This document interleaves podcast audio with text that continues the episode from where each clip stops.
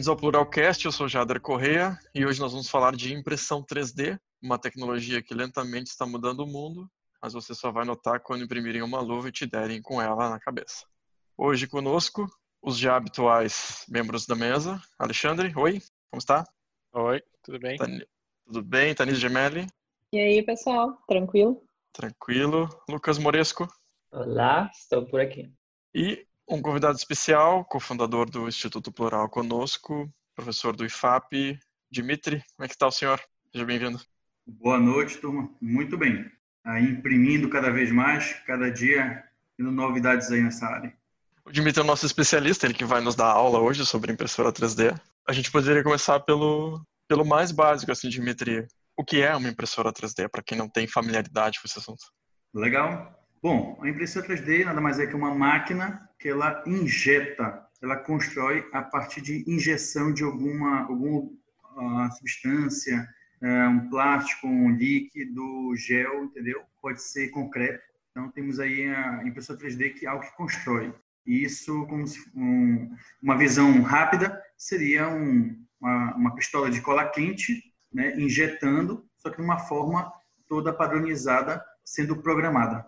Legal. Eu, eu, eu tenho para preparar aqui para o podcast, eu fui olhar rapidamente um histórico desse desse assunto. E cara, essa tecnologia, é, a gente falou de inteligência artificial um tempo atrás, que é uma tecnologia antiga e lentamente foi entrando no nosso dia a dia, não é nada muito diferente com impressão 3D, né? A primeira patente é dos anos 80. Eu peguei algumas curiosidades assim para a gente falar. A primeira patente é de 1980. Nos anos 2000, acontece a impressão do primeiro rim. Esse me deixou muito curioso, assim. Às vezes a gente diz que uma coisa é muito cara, que ela custa um rim. Logo, imprimir um rim em casa significa imprimir dinheiro? Fica a pergunta aí.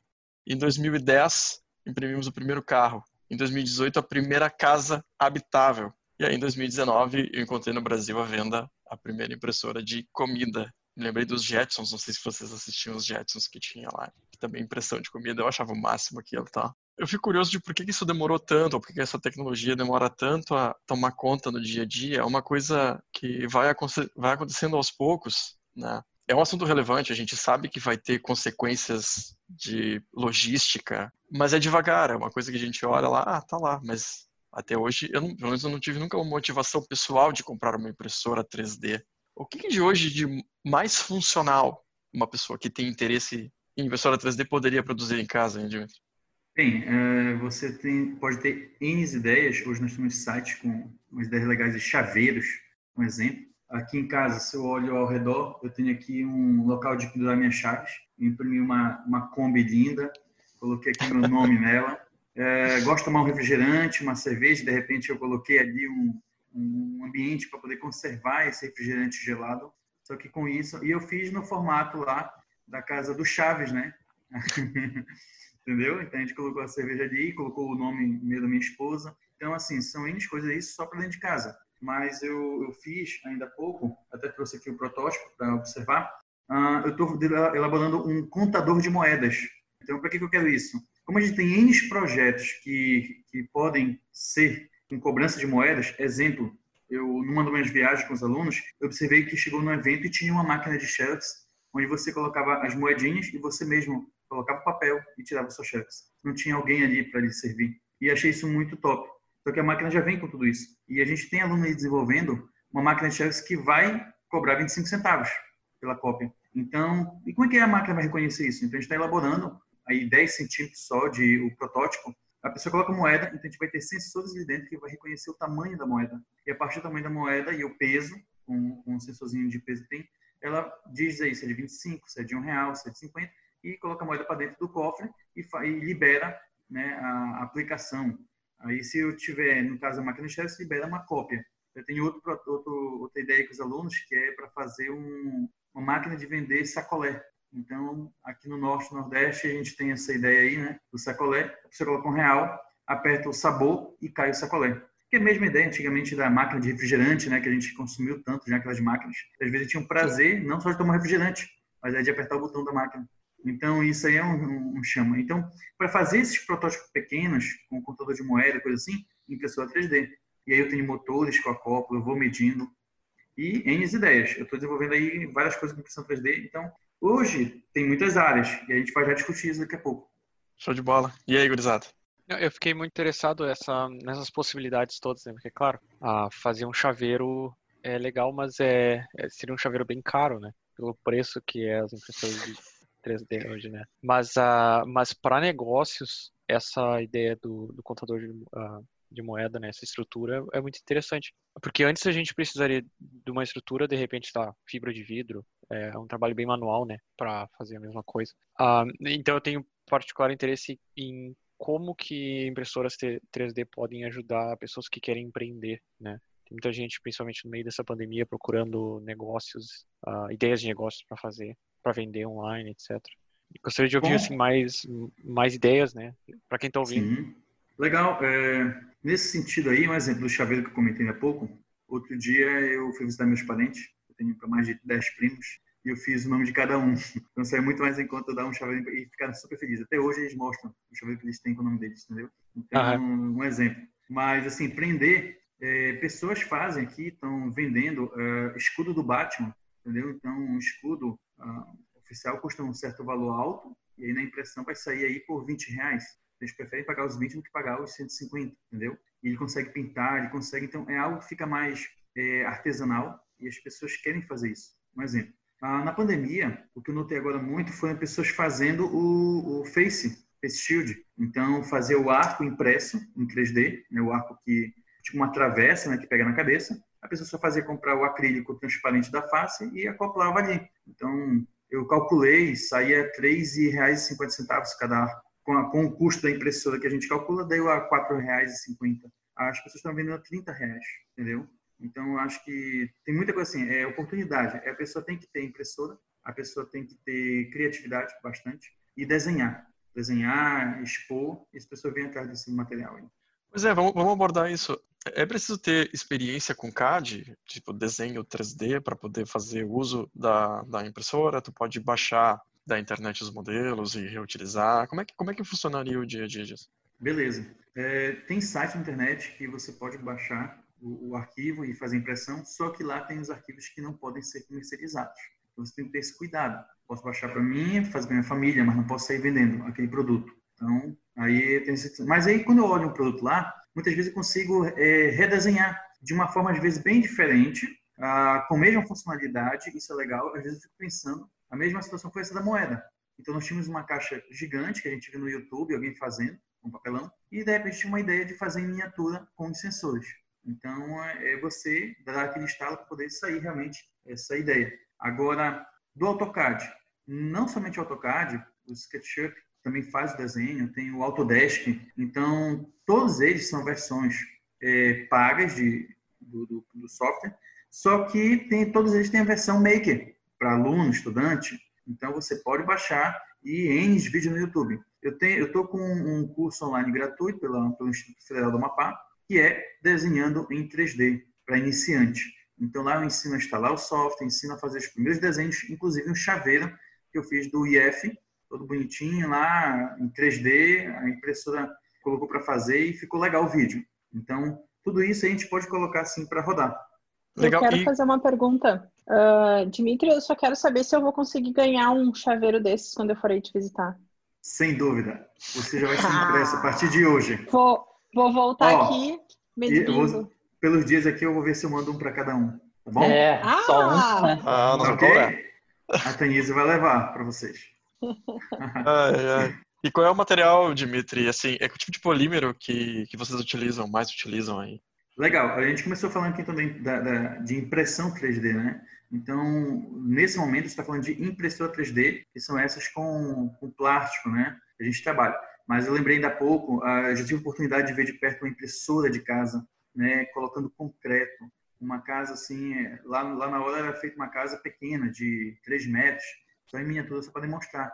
Mas eles fazem casa, casa até 8 metros de diâmetro, entendeu? Então, muito top a impressora. É igualzinho a impressora pequena, só que em tamanho gigante. E aí nós temos aí que fazer essa ideia. É, a gente está Essa... brigando aqui, eu e o Alex, para fazer a pergunta, ver quem vai fazer a pergunta primeiro. e eu, como sou mulher, vou ter a honra de fazer essa pergunta primeiro. Por favor. E diz uma coisa, a gente vê essas impressoras, assim, de mesa ou essas de chão, elas são estruturas uh, robotizadas, né? Que tu faz ali a impressão e tu vê as, as coisas funcionando. E nessas impressoras de casa, por exemplo, que nem tu disse, isso também são aqueles braços mecânicos gigantescos que vão fazendo esse processo? Então, não, as impressoras elas trabalham como se fosse na forma de um cubo. Né? Então, a mesa de impressão a gente tem que observar como se fosse um cubo, que tem três dimensões x, y, z. Então, para cada um desses eixos, eu vou ter motores. E aí, esse carro da, da impressora 3D, ela vai se mover em todos os eixos, seja o eixo x, seja para frente o eixo y, ou para cima o eixo z. E a partir daí, ela consegue formar qualquer objeto. Então, respondendo à pergunta anterior do Jader, né, que tipo de filamento tem aqui? Então, o material que a gente usa é um plástico né? E o mais utilizado hoje no mercado é o chamado PLA. É um plástico oriundo do milho, né? um plástico oriundo do trigo, que é biodegradável.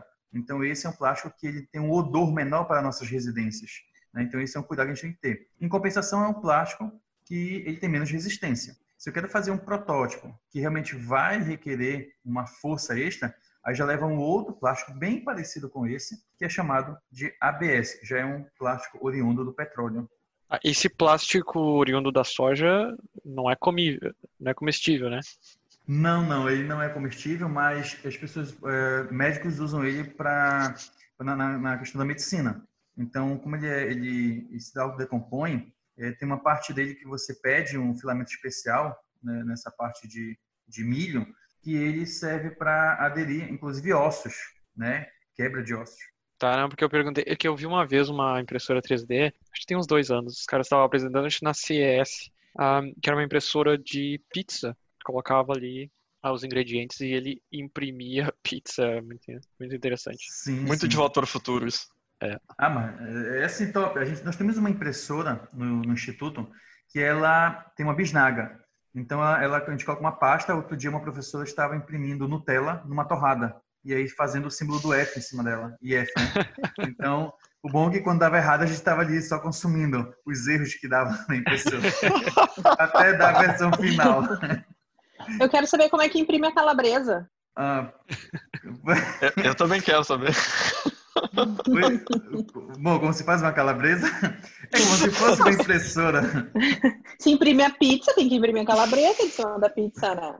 É, na verdade, assim, cada pistão daquele possui um ingrediente e cada pistão possui um motor que vai empurrar o ingrediente no momento, na hora correta. Então, é como se fosse brincar, tem um joguinho de criança que você monta bolo, monta pizza, é mais ou menos assim, você escolhe os ingredientes e aí ele põe a porção já pré-definida na programação.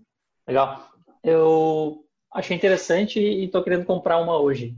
O que, que eu tenho que avaliar de custo em relação à ah. matéria-prima e à própria impressora? Quais opções a gente tem no Brasil hoje? Legal. É, hoje o Brasil possui praticamente todas as impressoras mundiais. Então aqui você encontra representantes de todas. Em relação a custo ou material, todas elas trabalham com ABS, trabalham com o PLA e trabalham com PET e outros filamentos também dessa área. Tem filamento que ele é maleável, flexível. Você fazer uma base de um calçado, entendeu? Você consegue imprimir um sapato. Então, eu tenho diversos materiais aí. Tem material que tem textura de madeira, bem semelhante à madeira. Então, quando você imprime o material, pensa que realmente aquele material é de madeira. Então, tem material que é de alumínio, tem um material que é altamente resistente, é, semelhante ao inox. Né? Então, são N materiais. Agora, as impressoras. Estou perguntando assim, como é que é o custo-benefício? Hoje nós temos no Brasil impressora custando dois mil reais, até impressoras aí acima de 16 mil impressoras dessas básicas que eu estou comentando que dá para a gente colocar em laboratórios, colocar em residência, né? Então, agora essa semana mesmo, um amigo meu comprou uma de 6 mil, achou muito top. Ele nem dormia direito nos dois primeiros dias, imprimindo. É, mesmo tendo a impressora câmera, mesmo ela sendo ligada pelo Wi-Fi, pelo celular dele, né, acompanhando em qualquer lugar que isso aí, estava olhando ah, para ver se funcionava realmente. Então, ele passou dois dias sem dormir, menino. Então, é uma impressora de grande porte. E cada impressora, dependendo do valor dela, na verdade, vai influenciar o tamanho que ela imprime. Então, essa largura aqui dessa impressora, ela é 20 centímetros para cada lado. Então, o máximo de objeto que eu consigo imprimir é um objeto tamanho de 20 centímetros. Ele comprou uma de 45 centímetros. Então, além de ter um espaço, né, não sei se ele colocou essa impressora na casa dele, mas é grande demais. E aí essas impressoras vão influenciando só nessa questão da velocidade e qualidade de software. Quero lembrar uma coisa importante. As impressoras baratas, elas vêm com software livre, né, onde a gente pode estar baixando e instalando. Só que a qualidade de impressão não é a mesma qualidade de um software pago. Então, infelizmente, ah, você não vai ter essa qualidade. Né? Então, quando você compra uma impressora cara de 8 mil, esse software já vem incluso. Por isso que a impressão sai muito melhor. É sem igual em comparação à impressão que é de 2 mil reais, da impressora de 2 mil reais. A resolução, no caso do objeto, né?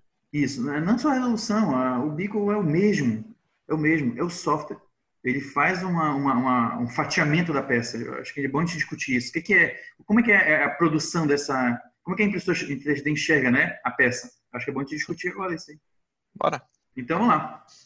Falando do fatiamento. O desenho em 3D pode ser feito no AutoCAD, pode ser feito em qualquer. É, até a Microsoft tem já software para desenho em 3D, muito simples.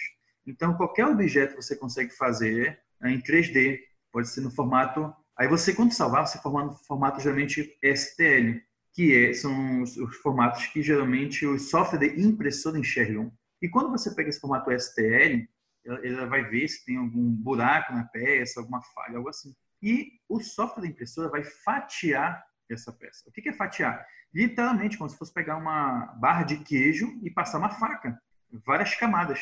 Então, ela vai analisar a altura da camada. E como é que a gente sabe a resolução da, da impressora? Ah, eu quero uma, uma peça fina, com me, menos detalhes possíveis. Eu coloco uma resolução de 0,1 milímetro. Então, vai sair camadas muito finas. Claro que a peça vai demorar muito mais a ser feita. E aí ela vai fatiar. E o programa, o software da impressora, ela vai fazer o percurso que os motores devem seguir. Qual é o passo a passo do programa, né? E aí ela vai mandando essa informação para os motores a cada momento. E aí a, a impressora vai percorrendo, né? A linha A, linha B, linha C, sobe um pouco, vai para o lado, volta, retorna, né? puxa o filamento, joga o filamento. São linhas de comando. Então, geralmente, uma peça normal aí, ela tem para mais de 30 mil linhas de comando. E em relação, ao, em relação ao, ao, consumo de energia dessas impressoras, o que, que tu tem para nos dizer? Outro dia eu fiz uma, uma, uma análise de consumo que eu estava vendo realmente se compensaria, né? Então a impressora 3D ela possui uma mesa quente, geralmente, essas mais baratas, né?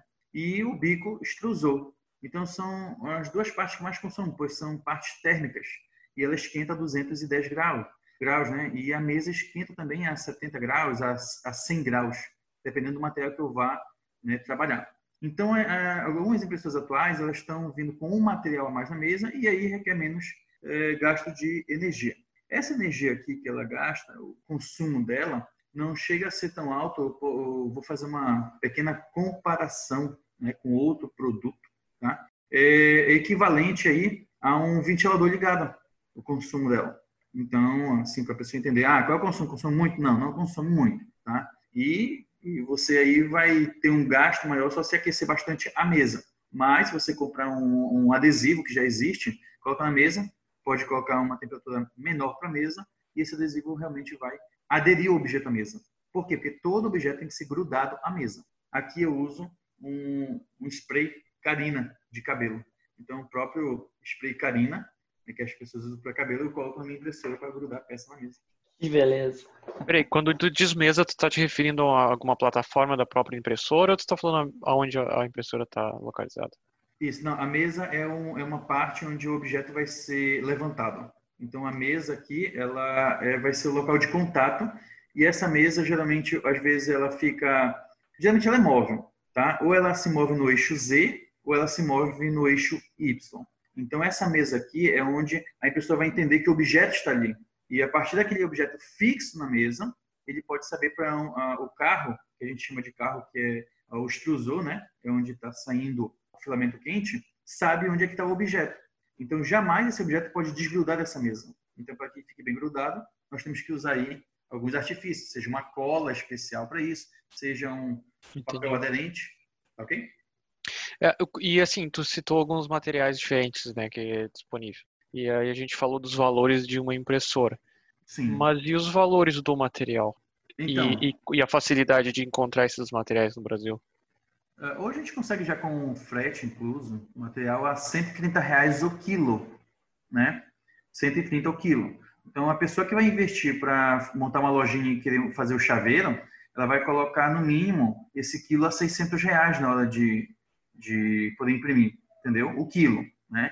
O chaveiro vai, vai levar um, vai ser muito leve, vai ser gramas.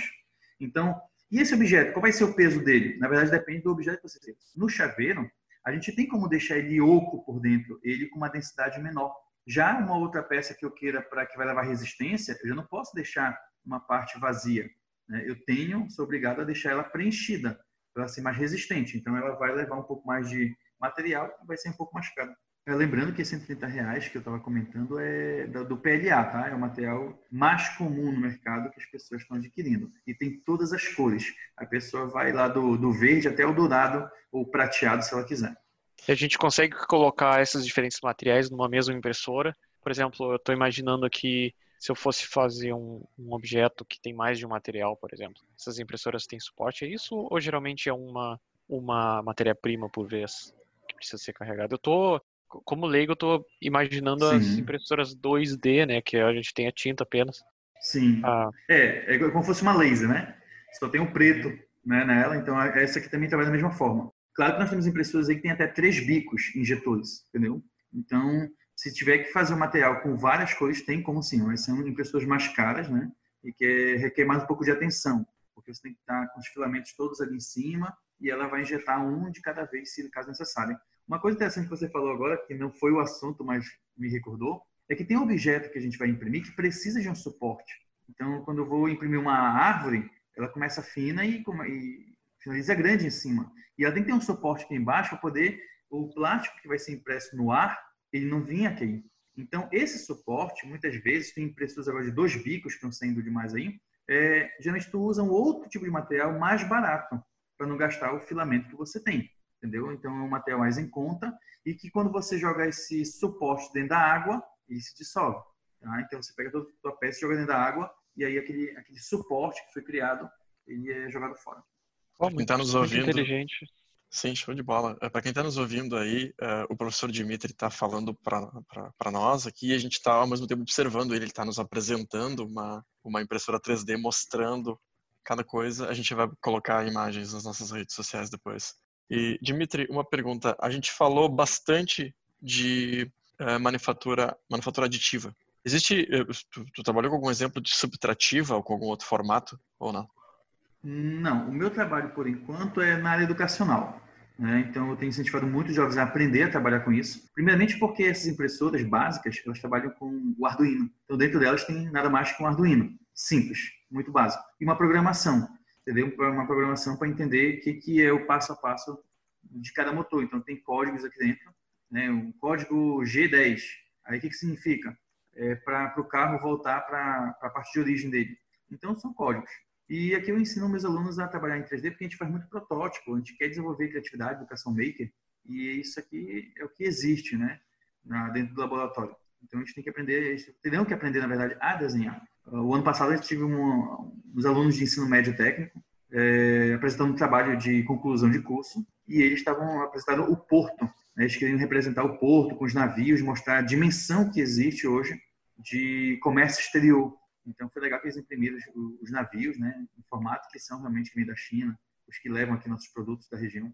Legal. Uh, eu estava pensando aqui agora, se a gente for pensar na aplicabilidade dela como uma fonte de renda ou como uma fonte de empreendedorismo, que a gente está vendo várias pessoas usando a impressora 3D, a questão da, da bioimpressão também, né, impressão de tecidos. Uh, esse filamento também, a produção desse filamento também é um mercado em grande expansão, né? Porque se a gente for pensar, se a gente começa a consumir essas impressoras, consequentemente a gente vai ter que consumir esses filamentos. Tu sabe dizer mais ou menos como que esses filamentos são produzidos? Eu mais ou menos fiz uma busca rápida, eu vi que tem algumas empresas, mas são poucas, achei quatro empresas no Brasil só que fazem a comercialização desses filamentos. E essa ideia da, de uso de matéria-prima de origem vegetal é fantástico para a gente poder otimizar o grande potencial do Brasil, que é um grande potencial de matéria-prima vegetal. Isso é muito legal. Filamento, tu quer dizer a tinta, Tanise? Não, o filamento para fazer a impressão. É, Esse é filamento é de tinta, né? O plástico, é, o plástico ou a, o PET ou esse de biodegradável aí. É porque cada filamento já vem na sua própria cor, né? Vamos dizer assim. É, realmente, no Brasil, tem poucas empresas assim né, nesse sentido, né? E estão vendendo muito. Na verdade, a maior parte do material ainda vem importado.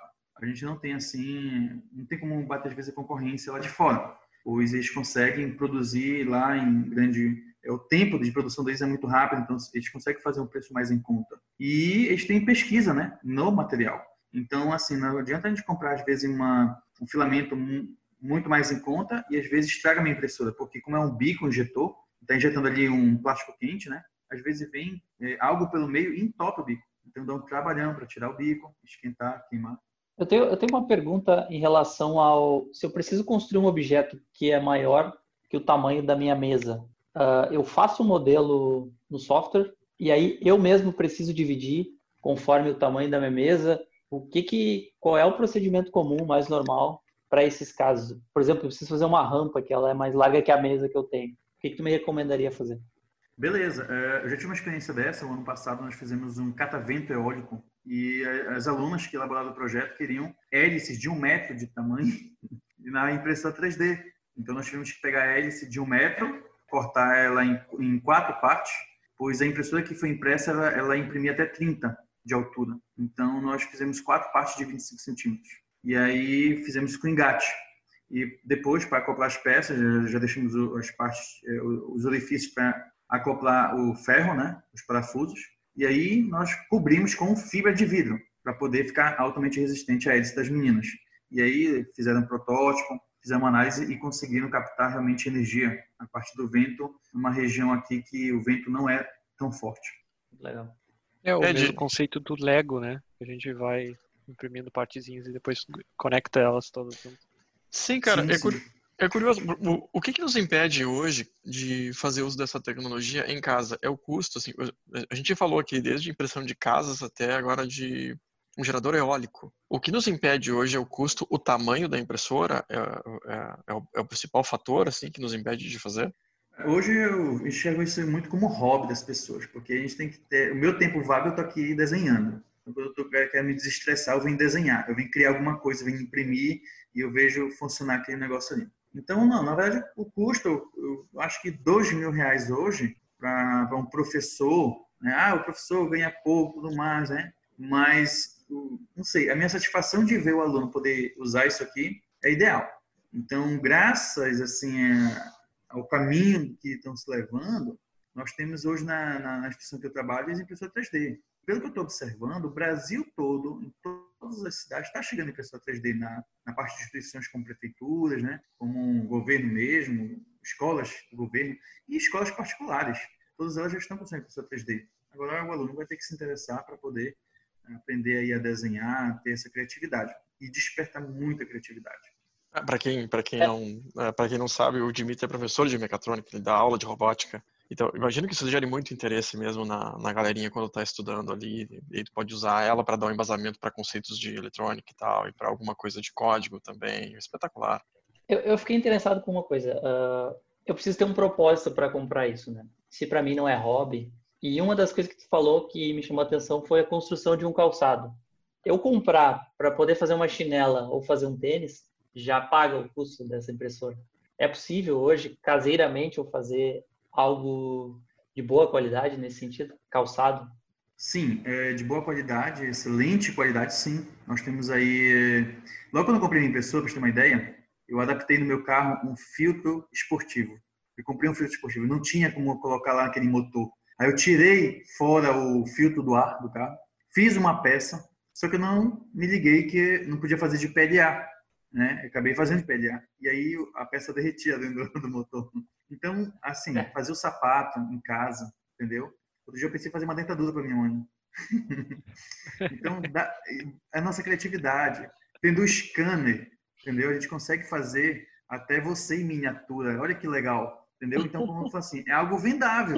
Você se Vai ser fracasso, vai ser fracasso É. total. Ah, ah, lembra como fez sucesso aqueles bonequinhos dos jogadores há um tempo atrás? É todos do, Vai gastar, vai, gas- vai gastar toda a tinta só imprimindo cabelo.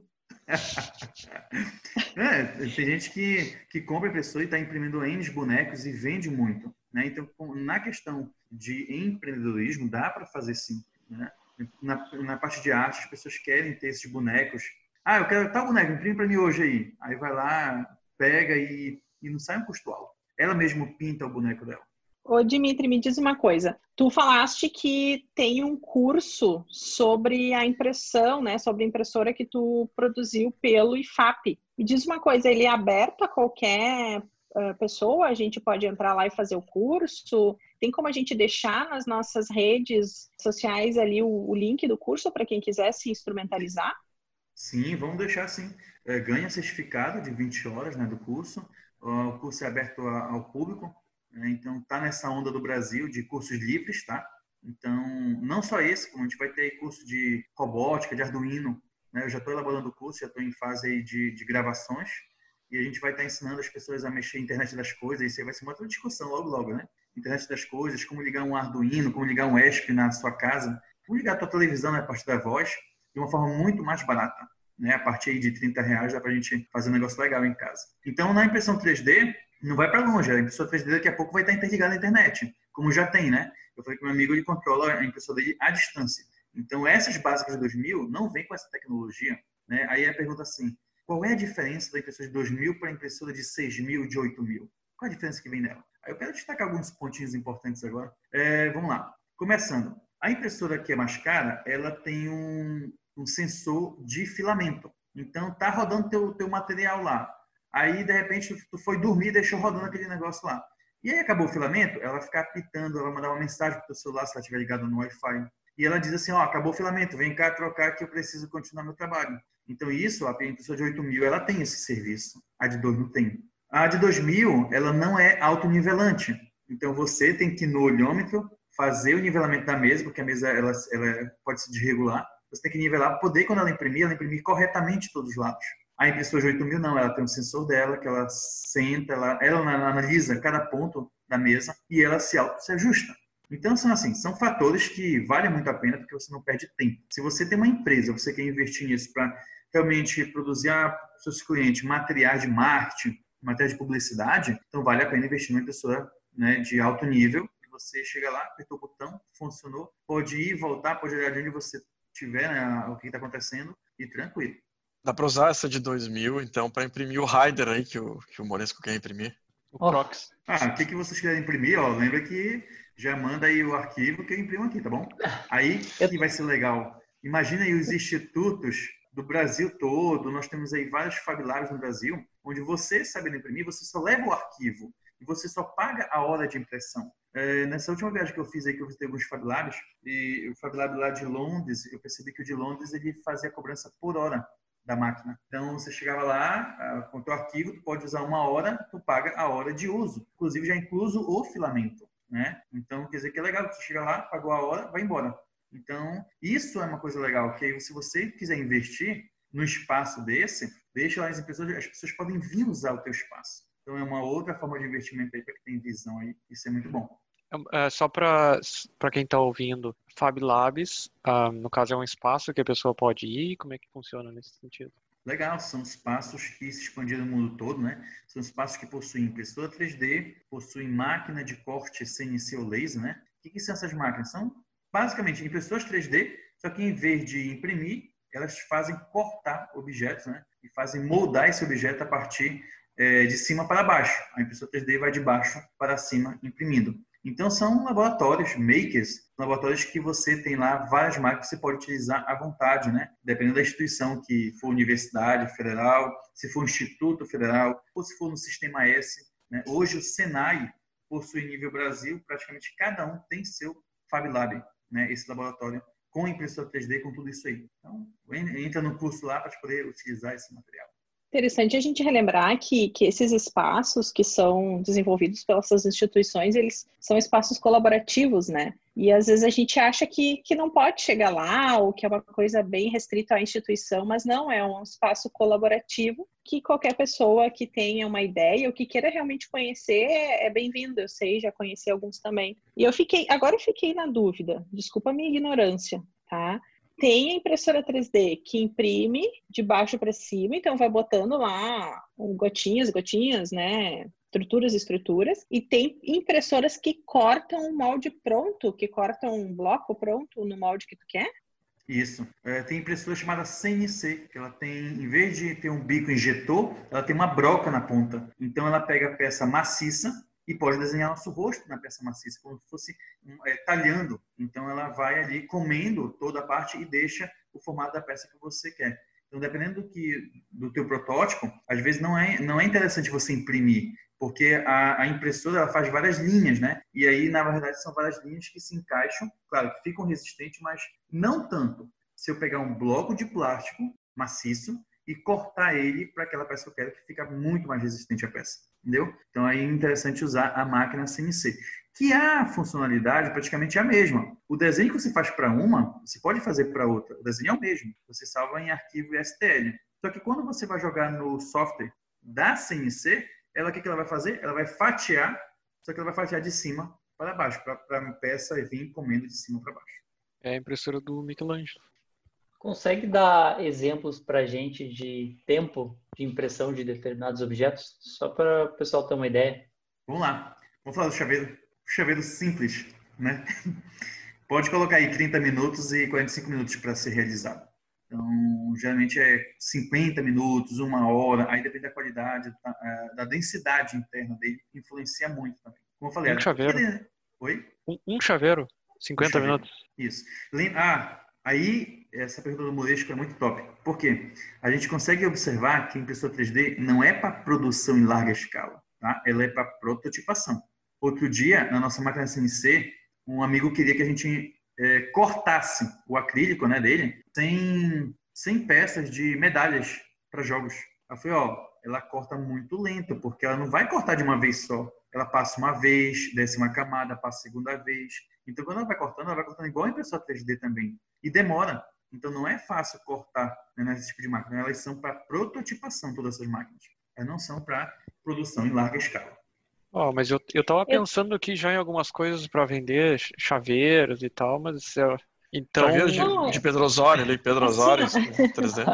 Não, mas olha só, uh, nessa, nessa, bem nessa, nessa linha, essas pessoas que fazem eventos e festas, quase tudo é produzido exclusivamente para aquele para aquela festa ou né, tem peças que são jogadas a gente vai pensar em festa de criança que o Antônio queria que queria uma festa de espaços né de astronauta e foguete não existia e a gente teve que mandar fazer ou, ou pedir né para a pessoa desenhar um, um, modelo. Eu acho que para esse tipo de trabalho, que é um trabalho que teoricamente tem um custo, e a gente sabe que existe esse custo de produção, seja um espaço onde uma impressora 3D seja importante para personalizar. Não que a, a, produtora tenha que ter, mas que ela possa consumir esse serviço produzindo esses tipos de, de protótipos, esses tipos de instrumentos e decoração, tudo que eles vão precisar, né?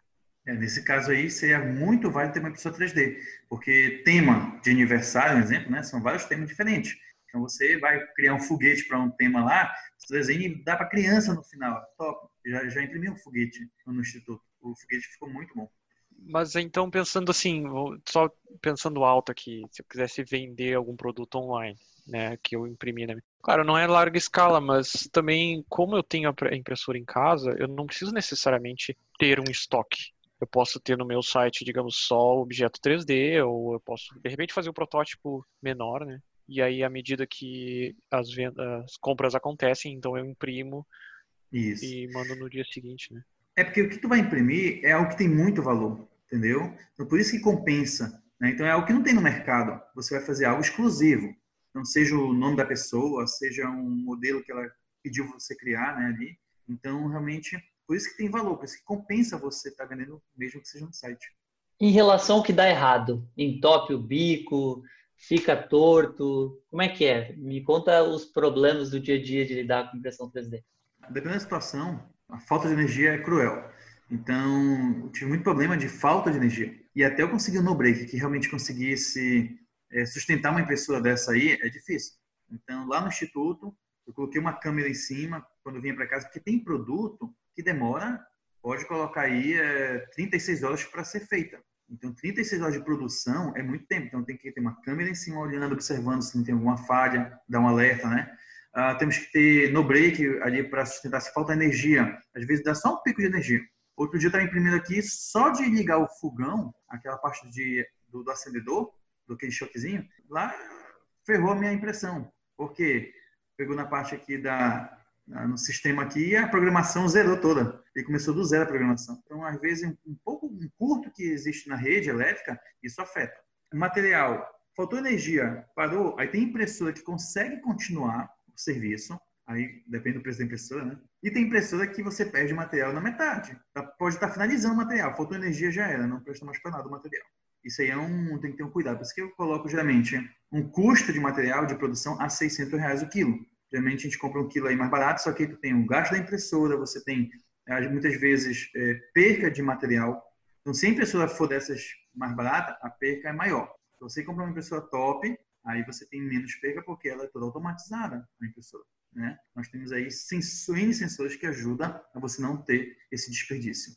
E não é possível reutilizar o material de alguma forma, assim, ele está num formato específico e a gente não consegue transformar ele em casa? Certamente que não. Não, não, dá sim. A gente pode criar um, um material para triturador, que é o mais difícil triturar esse material, né? Como qualquer outro plástico, que são lâminas grandes e né, pesadas aí. E depois de triturar, tem que jogar em um ambiente que vai derreter esse filamento e vai colocar naquela espessura. Então tem uma, uma certa velocidade que vai saindo ali que emite uma espessura de 1,75 milímetro, que é a espessura que a impressora, a maior parte das impressoras trabalha, 1,75 de diâmetro. A gente tem alguma empresa nacional produzindo impressora hoje? Impressora? Temos sim. É. Essa que eu tenho aqui, que eu estou mostrando para vocês, ela é, já é nacional. É uma empresa nacional, ela fez um modelo aqui. Nós temos 15 empresas. No mínimo, acho que pelo menos umas 15 nós temos. Agora eu quero lembrar o seguinte: o que é uma empresa nacional? É uma montadora. Lembrar que essa empresa nacional não é que ela criou tudo do zero. Os motores vêm todos da China, a, a parte de aquecimento, extrusora, a mesa aquecida vem da China. Na verdade, toda impressora vem da China. Então, o que, que eles produzem no Brasil? É montagem. Eles fazem montagem. Eles compram o alumínio, cortam e fazem essa montagem. Compra o inox lá, faz a montagem. Acrílico, a mesma coisa. Compra peça de acrílico, corta aqui no Brasil acrílico, né, o desenho lá da impressora 3D, e monta ela em acrílico. Então, nós temos impressora 3D de vários materiais.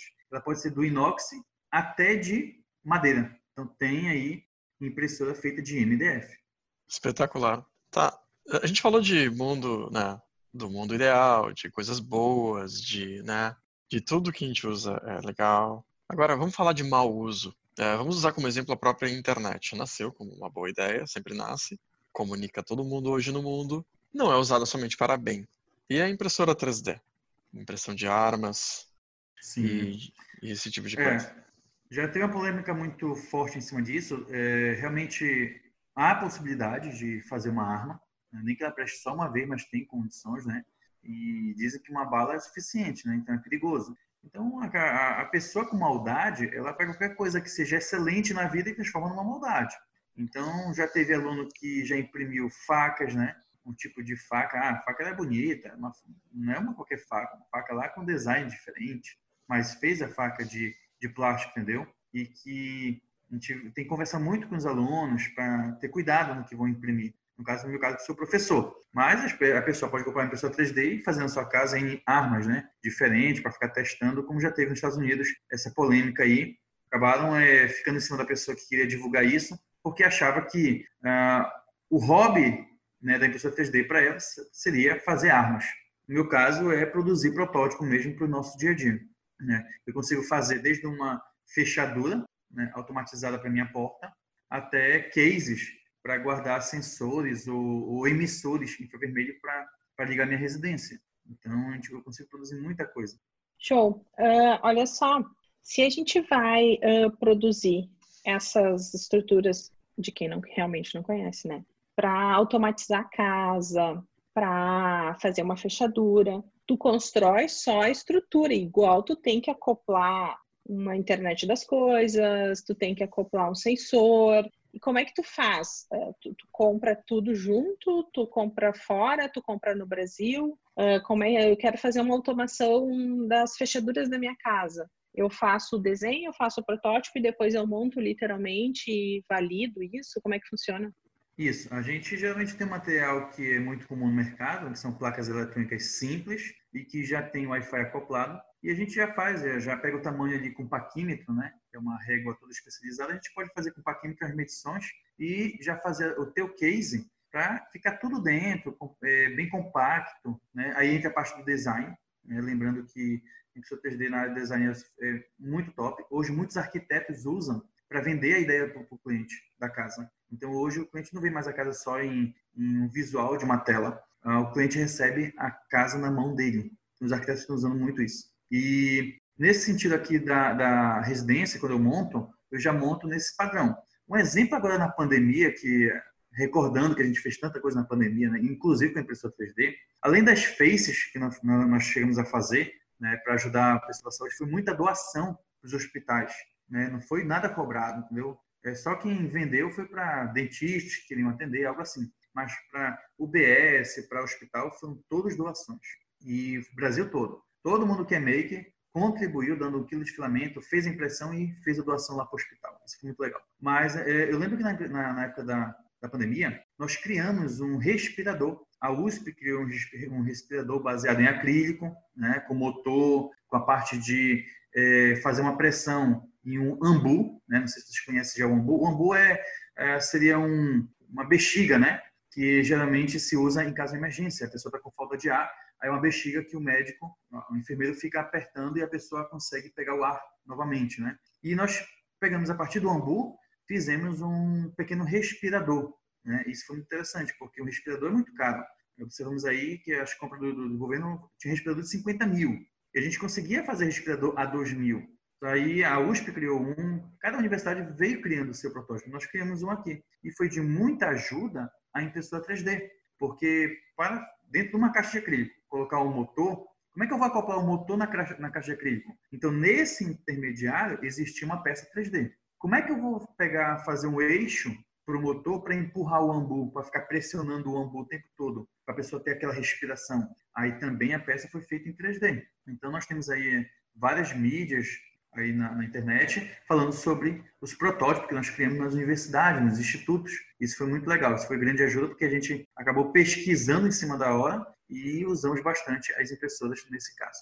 Show. Uh, essa, essa vibe, essa ideia é muito do, do faça você mesmo, do maker, é muito legal, né? Porque tu acaba trazendo não só um produto visual que tu vê, uma entrega, né, a partir daquele teu esforço, mas tu acaba desenvolvendo milhões de habilidades dentro desse processo. Então, tu, tu tem que criar uma habilidade de criatividade para poder fazer o design, para poder pensar, tu tem que criar uma habilidade de uh, troca de informação, de tu tem que lá aprender a programar, tu tem que aprender um pouco sobre a tecnologia, tu tem que aprender um pouco sobre ação de, desse, desses teus protótipos. Então, se a gente for pensar, a impressora 3D a gente fala como muito linda, porque ela entrega algo para a gente na nossa casa, mas se a gente vai falar na, no, no, ramo educacional, que é sempre a, a minha bandeira nesse espaço, né, o quanto ela pode realmente desenvolver um processo. Eu estou pensando aqui comigo, tu está falando dos arquitetos ali entregando uma casa, eu estou aqui pensando, poxa, eu poderia realmente entregar uma mitocôndria para os meus alunos, né? Lá na,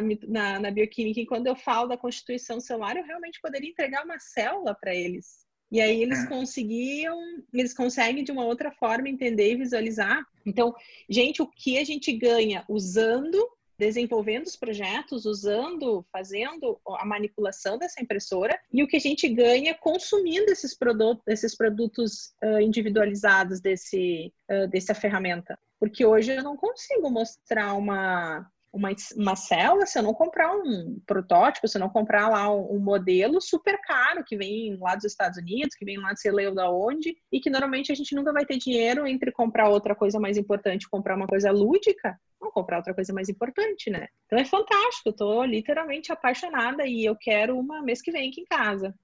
É uma ideia já de uma ideia, Tenise. Vou montar um e-commerce para professores. É. Falando em experiência, Tenise falou um negócio muito legal. Eu lembrei, eu já fiz parte do núcleo de tecnologia assistiva do nosso instituto aqui durante um ano. E aí, na coordenação, eu consegui é, imprimir várias células, entendeu? Com todas as mitocôndrias que tinham pelo meio, né, os, os nucleolos. Para quê? Para nossos alunos que eram deficientes visuais.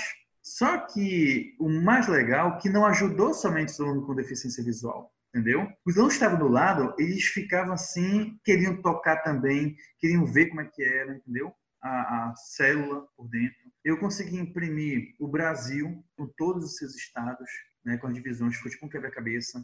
Nós imprimimos também para a área da matemática que é os nossos famosos produtos notáveis. Sétima série, todo mundo tem horror aquilo ali. E o cara consegue ver isso em três dimensões. O que é um produto notável? Ah, o professor ensinava lá quadrado da diferença. Imagina só. O que é isso? Tu vai conseguir ver isso lá no, nos objetos impressos. Tu consegue ver os objetos lá, é um retângulo. Ah, então isso que se encaixa aqui, isso é produto notável. É o quadrado da soma. Ah, é isso mesmo. Então o aluno aprende muito mais quando algo é palpável. Para claro. a matemática, é, na área da matemática a gente imprime tanta coisa legal. E da física? Então, da física também, a gente consegue é, observar até velocidade. A gente, a gente, imprimiu três rampas, cada uma com uh, um design diferente, mas que as esferas chegavam no mesmo ponto no mesmo tempo, entendeu? E cada uma fazendo um percurso diferente, né? Demonstrando. Nossa, que fantástico. Eu é. acho que fantástico. Eu vou, eu... eu vou ter que fazer essa aula contigo, porque eu acho que eu não lembro nada. É, foi esse o meu problema. Então não, não tinha impressora 3D na minha época, porque. Eu precisava dessa desculpa quando eu tinha, eu tinha 14, 15 anos também. Nossa, mas tudo que é real é, é, mais significativo, né? E tudo que gera um interesse, que gera uma emoção, que a gente já vem falando há um tempão, é mais significativo. Então, nossa, contexto, isso. Sim.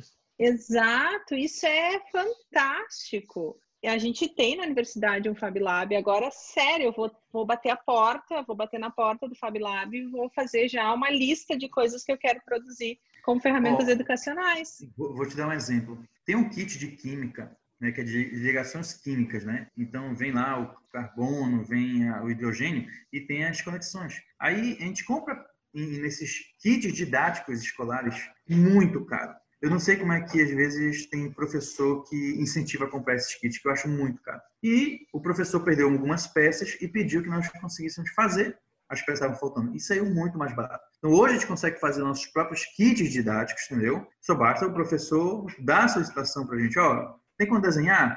Temos. Vamos lá, pega um aluno que é bolsista e esse aluno vai fazer o desenho lá. Outro dia nós conseguimos fazer, ó, ó, a partir de uma ideia do, do IF, do Rio Grande do Sul, eu fiz uma visita no, no Centro de Tecnologia Assistiva do aí em Bento Gonçalves e lá na visita eu observei que estavam fazendo o mapa tátil do campus em 3D. Então a rua tinha uma elevação, os prédios tinham uma outra elevação e o nome de cada de cada sala ficava em cima. Muito top. E aí nós fizemos em, no SketchUp mesmo esse desenho. Um dos bolsistas elaborou para que nós pudéssemos imprimir várias partes e montar tudo. Dimitri, na, na tecnologia, a gente utiliza alguns locais assim que, que distribuem é, gratuitamente códigos, a gente reutiliza muita coisa da comunidade, não, que é... isso alavancou muito a tecnologia nos últimos 20 anos. Qual é o local, quais são os locais que eu preciso visitar, que eu preciso me registrar para ir lá e ter acesso aos, aos esquemáticos, aos blueprints, né, na linguagem que for correta, não sei qual é que é, para eu ter acesso a esses, a, a, a esses arquivos e poder gerar em casa e também compartilhar com a comunidade depois? Qual é o local? Existe um? Sim. Uh, nós temos vários assim, sites né, que você coloca para baixar. Você pode pagar pequenos valores pra, para materiais prontos. E lá diz assim: ah, eu quero montar um, um exemplo, uma mini furadeira para o meu filho. Então, se eu quero que meu filho trabalhe com uma mini furadeira, eu posso imprimir a carcaça né, e comprar um motorzinho de incentivo, um motor muito fácil no mercado, e o bico e aí fica uma mini furadeira realmente bem mínima que não vai a criança não vai é, é, se ferir e vai aprender a fazer algo em casa. Quantas vezes eu destruí meus legos da vida e coloquei é, a solda neles lá para poder colocar um motor dentro deles do Lego. Então é como se fosse um Lego, basicamente, a impressora 3D, no que você pode desenhar e acoplar tudo. Então nós temos aqui, eu vou já mandar o link para vocês, vou deixar lá registrado, um dos sites da, da própria MakeBot, né? Eles têm um site que lá os arquivos são totalmente né, livres, tá? Lembrando que você não pode imprimir para comércio, tá? então você pode imprimir para uso próprio. Ah, entendi. Deixa eu só relatar uma, uma experiência minha aqui em casa com o Antônio. Uh, a, a, logo no início da pandemia ali, ele pediu para a gente fazer uma atividade em casa que era construir um foguete.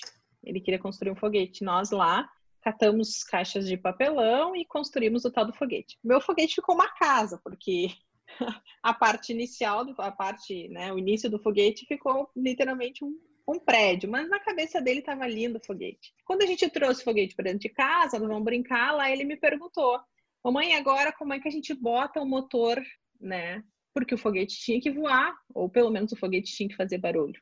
Então, uh, na cabeça dele, faltou essa parte do processo para concretizar aquilo. Estava ótimo aquele protótipo que eu fiz, ele conseguia entrar lá dentro, mas faltou o motor. Então, essas situações em que tu pode acessar uma estrutura ou acessar uma plataforma, que nem o Alex falou, e buscar isso e encomendar projetos personalizados para te desenvolver em casa com a criança, a ideia da furadeira para te desenvolver em casa com a criança é fantástico, porque eu não preciso comprar um kit pronto que vem lá peças que eu tenho que montar aquilo especificamente. Eu posso personalizar o projeto que eu quero fazer. O que, que eu quero desenvolver na criança em casa agora? Ah, eu quero desenvolver equilíbrio. Tá, então a gente vai construir um projeto que a gente faz uma ponte, ou faz N, N situações em que a gente pode pensar no desenvolvimento de acordo com a faixa etária e projetos voltados para aquela finalidade. Então, quando é que a gente faz essa plataforma de projetos personalizados, Dimitri?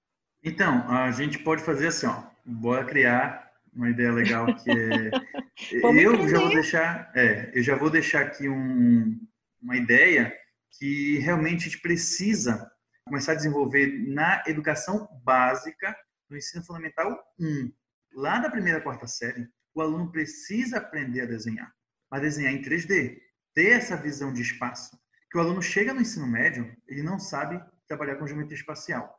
Então, mas por que essa falha? Porque não sabe desenhar. Se ele aprende a desenhar, aí ele consegue chegar no ensino médio entendendo tudo sobre geometria espacial. Então, isso aí seria um, algo muito importante para a educação. Então, tem softwares bem simples. O, me, o, mesmo software que a Microsoft tem, desde o início do quando lançou lá, você pode utilizar ele para desenhar. Antes desenhava, desenhava só em 2D, né? Agora desenho em 3D. E esse mesmo software, você pode utilizar ele para é, fazer um, um, objeto para impressora 3D, tá ok? Eu mandei aí para vocês o, o, os links, né, da célula animal, para vocês verem aí, dar uma olhadinha. Muito top. Deixei aqui no, no link. A gente, a, gente a gente, vai compartilhar nas redes também o link do MakerBot aí para galera. Esse é o uso estudantil, né? Essa, é, não pode ser, ser fim, ter fins lucrativos, imagino. É, e quem quiser, quem quiser desenhar, eu mesmo já estou elaborando alguns desenhos para lá, né? Você pode fazer parte dessa comunidade. É uma comunidade muito boa para compartilhar uh, materiais. Eu estou com, com o objetivo agora de fazer esses maquinários mini, né? Mini furadeira, mini lixadeira, para que as pessoas, que, que, as crianças possam em casa estar tá elaborando com, a partir de um palito de picolé. Né? Você compra lá um, um centro de palito de picolé. Imagine o quanto teu filho vai ter criatividade. Não é melhor comprar um Lego? E aí tu compra o palito de picolé, compra parafusos. E ele vai poder furar aquele palito de picolé, colocar um parafuso, fazer uma estrutura para ele. Então imagina só a criatividade que ele não tem e mexer com o que tem na frente dele. Ou então dá uma impressora velha para ele. Ele vai tirar os parafusos vai tirar o motor de lá. Antigamente destruía nossos carrinhos, né? Para poder tirar o motor. Hoje pega as impressoras velhas que tem aí no mercado, a gente encontra nas esquinas aí pessoas jogam fora. Então a gente tem que aproveitar esse material e tudo isso estou fazendo aí com a impressora 3D, transformando esse material. Tem uma coisa que a gente acabou não falando é em relação ao ruído, ao barulho que essa impressora emite. É que nem uma matricial, sim? Ou, ou é menos pior? Ah, pois é, vamos lá. Uh, depende da impressora, tá? A mais evoluída são todas. depende do, é, depende do bolso. Não, não, não tem um barulho assim que vai te perturbar, tá, Moresca? É um barulho assim, tranquilo, tá? É porque, na verdade, ela utiliza aqui vários coolers, tá? Tem no mínimo aí uns cinco, tá? Porque para resfriar tanto os drivers, né, que movimentam os motores, como é, esfriar o próprio filamento. Então, quando passa o filamento, já tem que vir o cooler já é, dando essa ventilação para poder já endurecer e não ficar mole e não ficar derretendo. Então não faz tanto barulho não. Mas as impressoras que eu tenho lá no instituto, elas são todas com portas, elas são totalmente vedadas. E não, eu acho que o, o som delas não é o que mais prejudica. O que realmente mais prejudica é o odor, ainda mais se for imprimir o ABS que eu falei ainda há pouco. Então, o ABS é um cheiro assim que é insuportável, plástico queimado mesmo. E é, agora vamos falar das novas impressoras. Tem uma nova impressora no mercado aí que é a impressora de resina. Já ouviram falar? Ah, uma, uma com acrílico laranja nela. Ela é top. O produto dela, a qualidade do produto é 100%. Mas o odor que ela emite também, assim, deu, me falaram que o cheiro dela, eu nunca tive oportunidade de estar próximo dela. É, venderam aí, não conseguiram entregar numa época, e hoje já tem bastante no mercado. A gente viu a história dela, hein? E ela acaba fazendo como? Ela é uma resina, um líquido, e o laser joga em um ponto correto da resina, esse laser, endurecendo essa resina. E aí essa resina vai subindo. Olha que interessante. Ela é como se fosse uma impressora de baixo para cima. O líquido fica totalmente embaixo e esse líquido ele vai subindo, endurecendo. Então, a partir do laser, ela consegue também fazer esse produto. Qual é a métrica de, de precisão? Assim, a gente sabe que nas impressoras normais que a gente usa em casa, aqui a gente tem pontos por polegada, né? Qual é a métrica? Existe uma métrica para as impressoras 3D, do tipo, ah, limite um ponto bem pequenininho, assim, quanto mais pequenininho, melhor é a qualidade? É, as impressoras aqui como a gente trabalha é 0,1 milímetro. Imagina só que um milímetro já é aquela décima parte da tua régua da, do centímetro, né? Então é 0,1. É finíssimo, é não chega a ser igual um fio de cabelo, mas é fino. É só uma tirinha. Então elas têm assim, e a qualidade fica melhor. Agora, claro, eu estou com pressa, quero fazer uma coisa muito rápida, eu jogo no modo rascunho dela. Ela tem várias qualidades de impressão. Modo rascunho, modo alta qualidade, modo médio, né? E para cada modo ela vai ter né, a espessura desse fio. Aí, um exemplo. Eu, tenho, eu elaboro aqui um, um protótipo de 40 minutos no modo rascunho. Se eu for jogar no modo alta qualidade, esse mesmo material vai ser impresso três vezes mais tempo. Então, vai levar três vezes mais tempo. Por quê? Porque enquanto ela ia imprimir em 0,3 milímetro o fio, ela vai imprimir em 0,1, uma parte de três. Então, ela vai levar três vezes mais tempo para fazer esse serviço. Aí que também requer né, um preço maior do produto. É, é esse tipo de, de, de, requisito que tem grande avanço também na indústria hoje? Tipo, as impressoras novas acabam, elas não são maiores, mas elas têm mais precisão ou mais velocidade, por mantendo a mesma precisão, por exemplo? Tem sim. As velocidades elas são geralmente três vezes maior do que essa comum. Né? Então, por quê? Porque elas trabalham com eixos diferentes. Aqui que eu mostrei para vocês ainda há pouco, ela é, é, é a básica. É eixo X, Y, Z, todas independentes. Mas tem impressora que trabalha com dois motores no XY simultaneamente. Então, às vezes, enquanto o motor não está sendo usado de um lado, ele coloca dois motores para pegar a velocidade só de um eixo. Então, quer dizer, depende do mecanismo da impressora, ela é sim mais veloz. Show de bola. Show de bola, hein? Que bacana. Um papo que não que é infindável, né? A gente tem dúvidas, a gente tem curiosidade, a gente vê a aplicabilidade, cada um no seu cenário. Ah, eu quero perguntar, pudesse... eu, eu quero perguntar para vocês dois, para ti, Tanise, e para o Dimitri, como é que, como diabo se imprime um órgão, tá? Eu consigo entender, ter raiz na, na eletrônica, como é que se imprime essas coisas que a gente está falando, são coisas sólidas, tem um motor de passo, tem um monte de coisa que é eletrônica. Tá, como é que se imprime um órgão? Eu posso imprimir meu rim? Tipo, vender um aqui, ficar com de casa? Eu quero fazer isso, cara. Como é que se faz isso? Ele, ele já, é, já vi que ele tá precisando de um rim, né? Já viu isso? Eu quero mais de um, quero, quero um na poupança, rapaz. Não, não só o rim, né? O coração também. Só que é, não é todo ele, são partes dele, né? A gente tem que ter noção disso, é. não é todo órgão que é. É impressão de tecidos, né? Tá, mas a tinta é, é, no caso, células? Ou tem alguma coisa a ver com célula-tronco? Como é que... Tem uma baita assim, ó, eu, eu não tenho conhecimento uh, aprofundado. Na verdade, zero conhecimento. que a gente que, que, eu, que eu mais ou menos entendi foi por busca, lendo artigos e, e, conhecendo pessoas que trabalham com isso, né? Conversas e curiosidades. Eu acho que é um mundo à parte, a gente não tem nem competência para avançar muito nesse, nesse assunto, mas é uma bioimpressora que eles chamam, porque tem que ter toda a questão da esterilidade. Então, eu fiquei pensando também, quando, quando o, o, o Dimitri falou a questão da impressão de um, de uma torrada com a Nutella em cima, eu fiquei pensando, bom, qual é a questão da higiene, né? Tu não pode usar a mesma impressora que tu usa um filamento tóxico para imprimir. Então, a, a, impressão de tecidos também, ela, ela é assim, ela precisa de um controle rígido, um ensaio rígido para te construir. Iniciou primeiramente com a construção, com o desenvolvimento de tecidos para testes, o que é fantástico. A gente imagina, eu não preciso mais usar um animal pequeno, médio ou grande porte para fazer um teste de toxicidade de uma nova droga, não preciso usar mais o animal para fazer um teste dermatológico lá de cosméticos. Eu posso uh,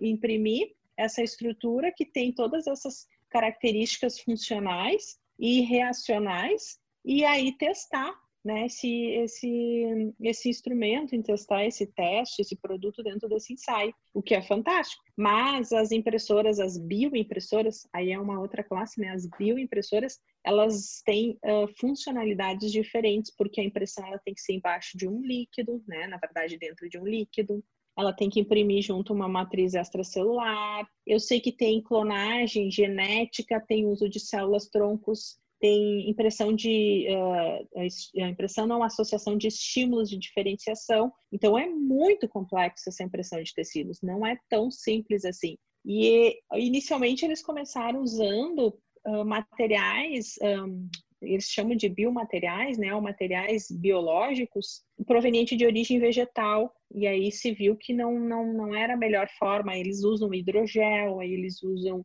colágeno, outros tipos de materiais que são que dão essa sustentação desses scaffolds que eles chamam, né, a construção desses não sei se é scaffold, é scaffold, né? Uhum. Scaffolds, é essas construções. Mas sim, tu sabe alguma coisa sobre isso? Tem alguma uma ideia sobre isso, Dimitri? E tu não, não sabe é, do assunto, é isso? É sério mesmo?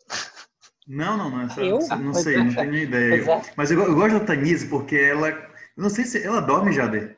Porque, olha, é complicado, Thaís. Ela, ela vezes... lê tudo. Ela lê tudo. Essa mulher, quando tu falasse hoje uma coisa para ela, amanhã ela já sabe de tudo. Ela já leu 10 documentos, entendeu? ah. Então, assim, ó, nessa parte aí, eu já conversei com alunos meus que fizeram mecatrônica comigo, assim, essa parte de robótica inicial. E hoje eles estão fazendo medicina. E eles querem entrar nessa área de órgãos que são robotizados, vamos dizer assim, para, para as pessoas. Então, eles querem se especializar nessa área, né, de criar coração, criar os rins para as pessoas.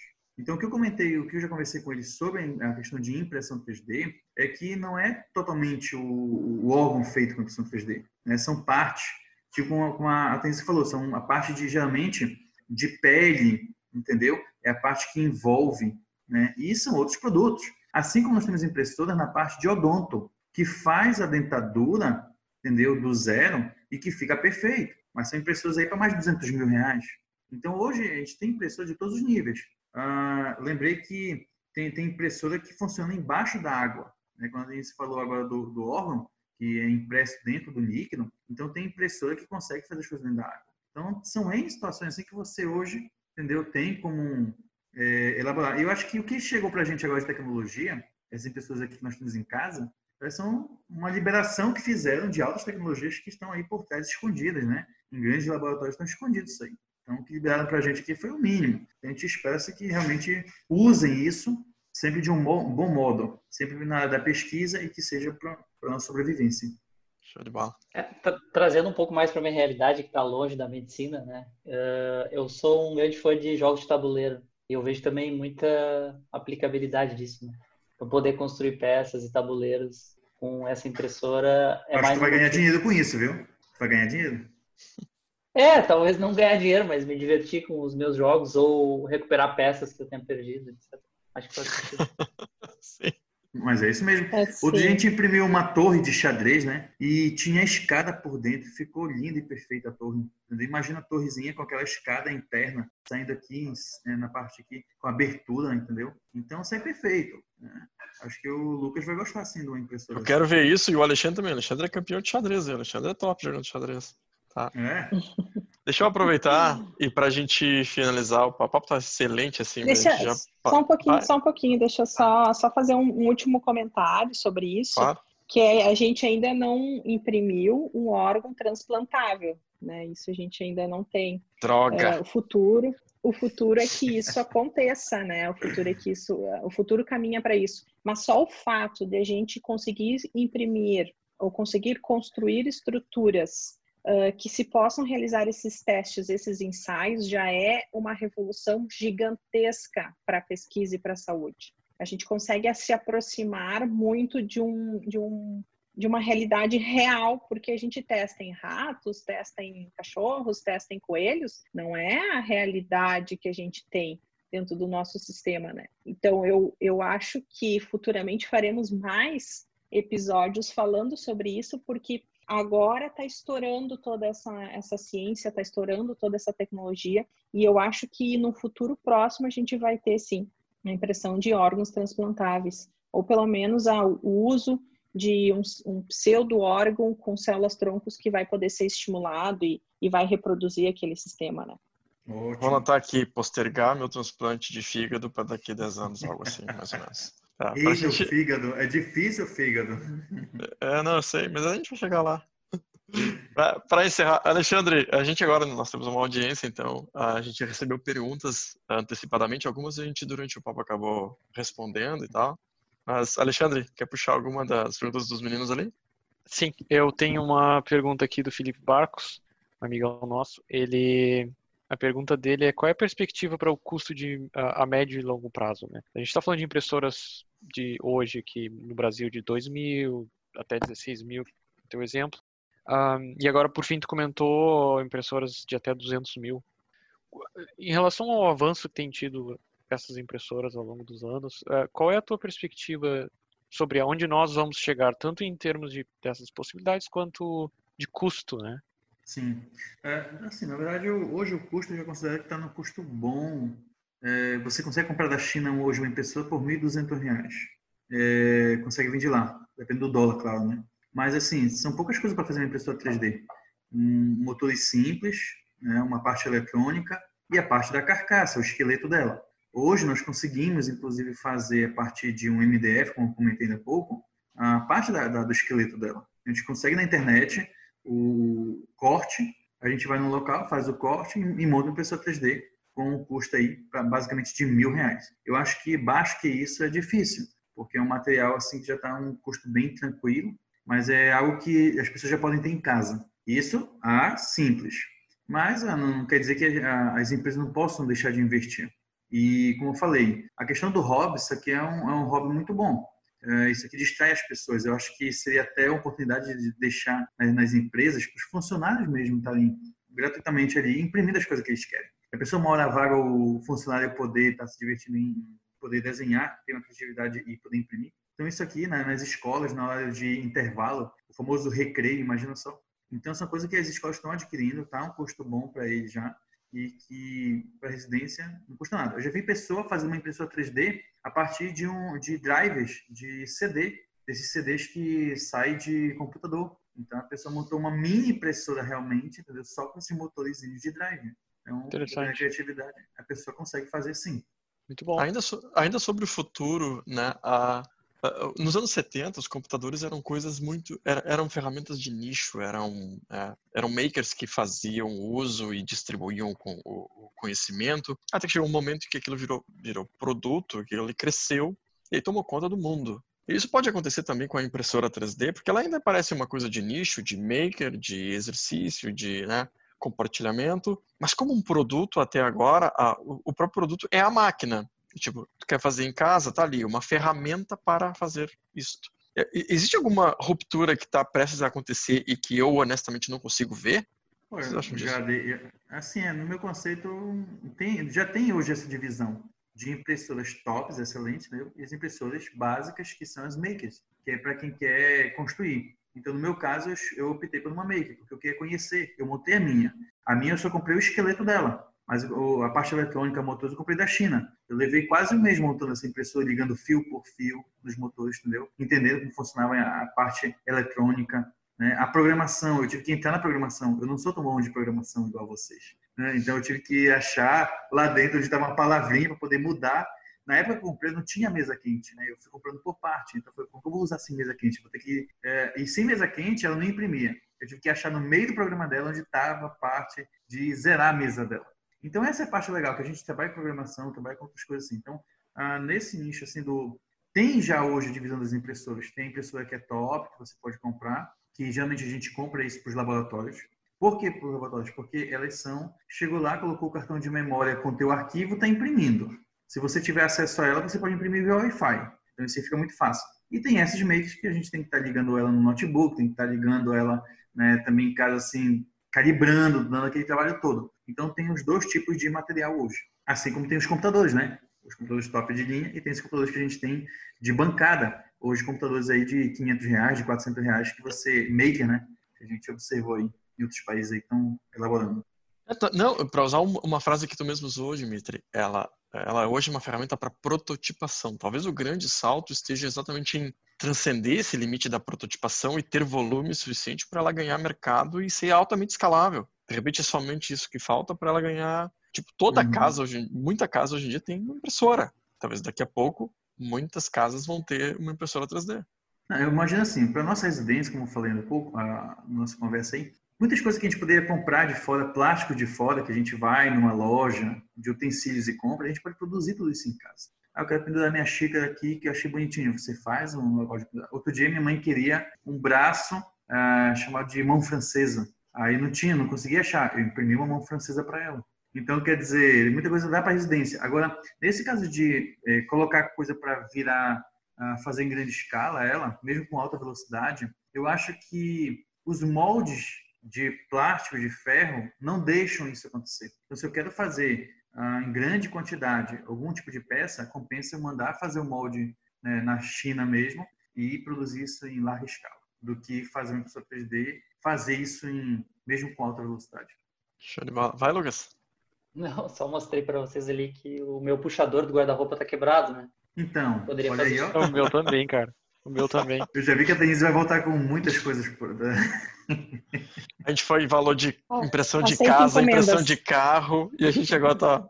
O dia a dia é o quê? É imprimir tampa de controle remoto e imprimir puxador. Não, tampa de pote, ou imprimir pote para tampa que não existe. Gente, isso revoluciona. Quem não tem esse problema? Quem não tem milhões de pote que não tem tampa, que não tem tampa, que não tem pote? Imagina. Tô, Quem não precisa feita. do chinelo Rider? Claro, tá certo. Crocs. É, no fim das contas, uh, parece que se paga, né? Eu acho que a, a grande barreira está em ter alguma coisa acessível a nível de custo e que seja fácil de fazer qualquer coisa. Acho que ainda existe a barreira de achar os protótipos, de criar os protótipos, talvez uma plataforma mais conhecida em relação mais robusta, talvez, em relação a onde encontrar esses protótipos e, e, é. e mais informação, como que tu traz hoje aqui, né? Sim, sim. O site que eu deixei para vocês aqui, no Wikiboost, tem, tem muita coisa. Outra vez eu comprei uma moto e faltavam umas peças da moto. Né? Não era barata as peças. Era uma moto dessas importadas aí, Ninja. E aí eu acabei tendo que imprimir a peça para moto.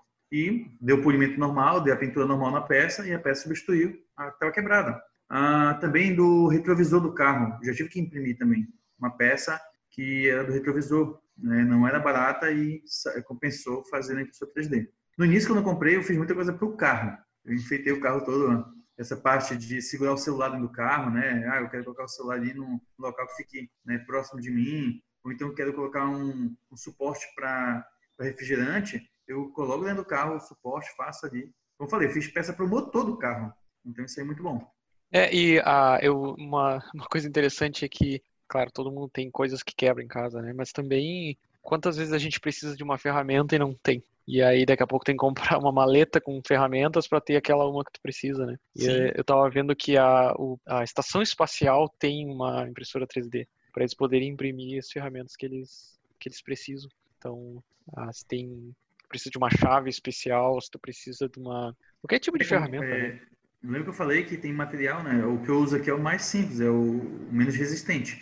Mas lá eles possuem material que é, é uma liga muito próxima do metal. A impressora 3D ela tem uma liga aí é, que a gente pode usar, um tipo de material de filamento, que ela é muito próxima do metal. E ela fica bem próximo da ferramenta mesmo. Sim. É, o, o Tom Hanks não teria passado trabalho lá na Apollo tentando encaixar um quadrado num, num círculo. Num... é. É muito clássico é... aquela cena, cara. Bah, ia ser muito barbado aquilo, a gente ia perder um baita filme, uma baita história. Eu pensei a mesma coisa. Na hora, sim, eu pensei a mesma coisa. Imagina que sem graça ia ser o filme. Não, estamos imprimindo aqui e era isso, continua a missão. Tipo, ia ser um filme de 10 minutos. Muito show. Ai, ai. Beleza. Então tá, pessoal, era, era isso? Mais, mais questões pra gente abordar, aprofundar? Ou...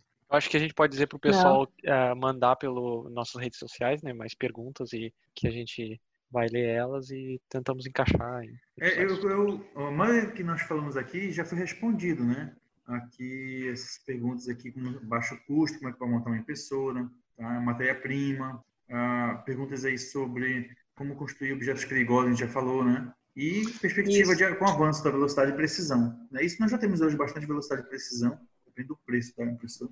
Eu acho que a gente poderia também disponibilizar para o pessoal que está escutando e quer tirar dúvidas o, as redes sociais ou o contato também do Dimitri, se vocês tiverem dúvidas mais específicas, né, enviem para ele, porque o objetivo, claro, do Dimitri, a gente que já conhece, é popularização da informação. Então, o objetivo Sim. do nosso podcast é popularização da informação. Então, a gente está aqui para exatamente instruir, mostrar como se faz, instrumentalizar a cada episódio, a cada conversa que a gente realiza. E eu acho que essa foi uma das mais esclarecedoras, né? Porque a gente literalmente instrumentalizou quem está escutando e quem tem interesse em fazer da impressão 3D uma prática usual de vida ou realmente um negócio. Muito obrigada, Dimitri. Muito obrigado mesmo, Dimitri. Foi uma, uma grande aula. Vamos é um combinar prazer o seguinte, falar. Vamos combinar com a audiência o seguinte: quem quiser tiver dúvidas para o Dimitri, nos segue nas redes sociais, Coloca as perguntas lá, o Dimitri vai ter o prazer de responder todas elas. Sim. Mas nos segue nas redes sociais para a gente popularizar mais e dar mais vazão para mais assuntos que nem esses que são relevantes e muito importantes de difundir. Tá, gurizada? Podem puxar os assuntos aí de tecnologia, né? O que tiver para a gente tratar dos assuntos aí, trazer à tona e discutir aqui, vai ser muito bom. Sim, é isso aí, é verdade. Eu acho que o, meu, o, o Dimitri tem que ser membro cativo do, do podcast, não sei o que vocês acham, mas fica o meu voto aí. Tá votado. Faz parte já. Nos próximos, nos próximos episódios, vocês terão mais uma voz sedutora de Dimitri para contemplar a nossa discussão aqui. Esse foi o Pluralcast. Hoje nós falamos sobre impressão 3D. Até a próxima. Valeu!